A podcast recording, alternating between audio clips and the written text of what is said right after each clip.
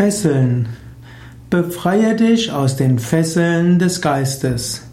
Lass dich durch deine Wünsche und durch deine Vorstellungen nicht fesseln. Lass dich nicht fesseln durch die Erwartungen anderer und auch nicht durch das, was andere dir angetan haben. Im Yoga, gerade im Raja Yoga, ist Kaivalya ein wichtiger Ausdruck, Freiheit, auch Moksha, Befreiung. Die höchste Bedeutung von Moksha und Kaivalya ist, dich zu befreien von der Identifikation mit dem Körper und der Psyche, die Fesseln von Körper und Psyche abzulegen.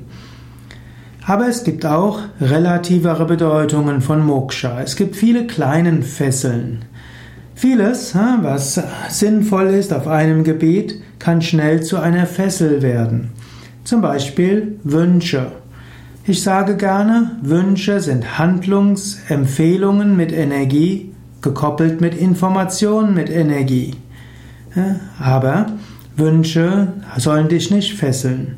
Wenn du zum Beispiel den Wunsch hast, ein bestimmtes Kleidungsstück zu kaufen, dann kann da eine Handlungsempfehlung sein. Vielleicht weil du denkst, du magst es, das ist irgendwie schön, vielleicht weil du denkst, das passt in einen bestimmten Kontext und so weiter. Aber lass dich nicht fesseln von diesem Wunsch. Es ist eine Handlungsempfehlung, kein Zwang. Oder auch eine Emotion. Du hast plötzlich dich über etwas geärgert.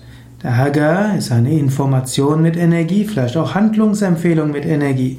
Zum Beispiel die Information hat mir nicht den Respekt gegeben, den, den ich verdient habe, und die Handlungsempfehlung schimpfe laut drauf los.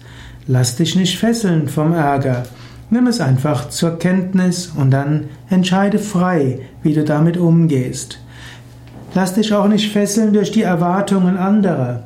Es ist gut, die Erwartungen anderer zu kennen und es ist wichtig, diese auch zu berücksichtigen. Und oft ist es gut, zu versuchen, den Erwartungen anderer zu entsprechen. Aber lass dich davon nicht fesseln. Das ist nur eine der verschiedenen Informationen und Empfehlungen. Lass dich auch nicht fesseln von eigenen unreflektierten Überlegungen. Sei frei. Es ist natürlich wichtig, auch beständig zu sein. Es ist wichtig, täglich seine Asanas und Pranayamas zu üben. Beständigkeit ist schon auch wichtig. Aber sei dir immer wieder bewusst, wo legen andere dir Fesseln an, wo legst du dir Fesseln an und letztlich, wo legst du Fesseln an, die andere dir gar nicht anlegen wollen. Entwickle Freiheit und das Gefühl von Freiheit.